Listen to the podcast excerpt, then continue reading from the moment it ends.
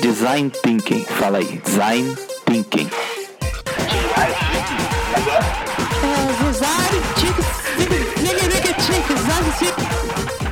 Design Thinking possível.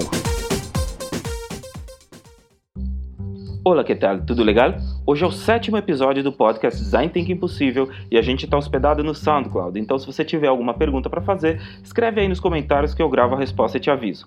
Como hoje é dia de falar de storyboard, bater um pensamento aqui de que talvez eu crie uma sériezinha também sobre storytelling. Se você acha que eu deveria, deixa um comentário aí para eu saber, beleza? No último episódio, a gente falou sobre as ideias e sobre por que, que é fundamental a gente priorizar para sair com aquilo que realmente vai significar algo importante e viável na visão da vítima e não na nossa você tá lembrado? Isso encerrou o papo sobre a dimensão explorar do design thinking e hoje a gente se atira para cima do lance de prototipar. Vão sair dois episódios sobre esse tema e hoje especificamente nosso foco vai ser em como confirmar se as ideias estão realmente boas usando um recurso maneiríssimo que é o storyboard. Na pegada Mythbuster, o mito que vamos quebrar hoje é priorizamos as ideias, não é verdade? Só nos resta agora partir para a elaboração dos planos de projeto e execução bullshit. Ideias isoladas são uma coisa, ideias no contexto, em perspectiva, são outra. Será que elas realmente vão significar algo que para a vítima represente uma virada de jogo? Tá aí o gancho para o papo de hoje. Um jeito bonzaço de testar esse efeito, que eu costumo chamar de uau, é o uso de quadrinhos. É, quadrinhos. A ideia aqui é reescrever a história futura da jornada de consumo, seja de produtos ou serviços, considerando que as ideias que a gente priorizou anteriormente fossem colocadas em prática. Lembra lá na frase de entendimento, quando a gente identificou as áreas de concentração dos problemas? Tipo, em que passos da jornada a vítima sofre de mais confusão, frustração, raiva, decepção, enfim. Quais são os momentos porcaria da parada do jeito que está hoje? Lembrando mais uma vez que Design Thinking não é brainstorm, tá tudo conectado. Então, o jogo agora é pegar as ideias que tivemos justamente para resolver esses pontos porqueira, aê, a conexão das coisas aí, tá vendo? Numa simulaçãozinha chamada storyboard. A gente até vai falar de protótipo de baixa fidelidade no próximo episódio, mas por enquanto não é bem isso. É só um teste para confirmar mesmão se as ideias valem o rolê. Uma dica boa para contar essa história é limitar ela a seis quadrinhos.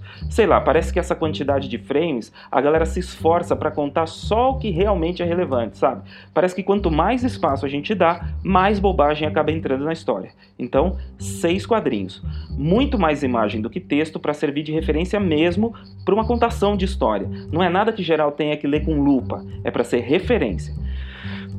E o que no mínimo esses quadrinhos devem conter? O primeiro pode ser o status quo, a situação que motivou o exercício de design thinking, a cena do problema. Daí nos próximos tem que entrar com a persona, uma descriçãozinha dela, sabe? Que é quem faz a jornada de consumo de o que quer que seja. Daí em seguida, o que ela passa a poder fazer por causa das nossas ideias priorizadas. Aqui as ideias entram na cena, como se já estivessem rodando de fato.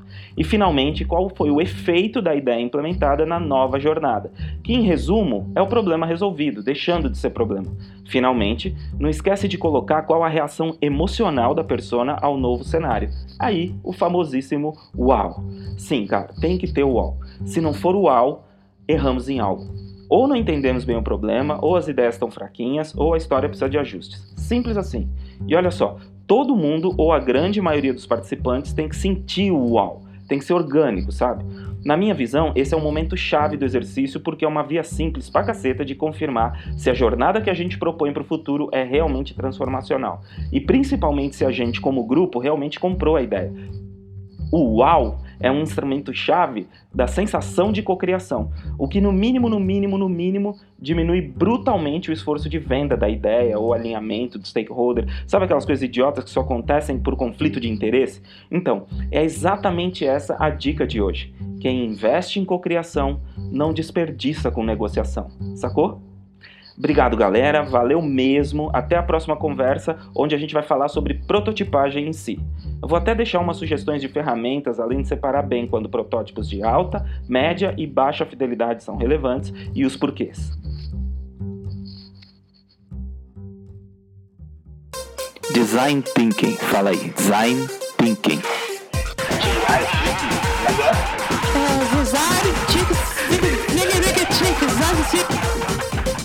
Design Thinking possível.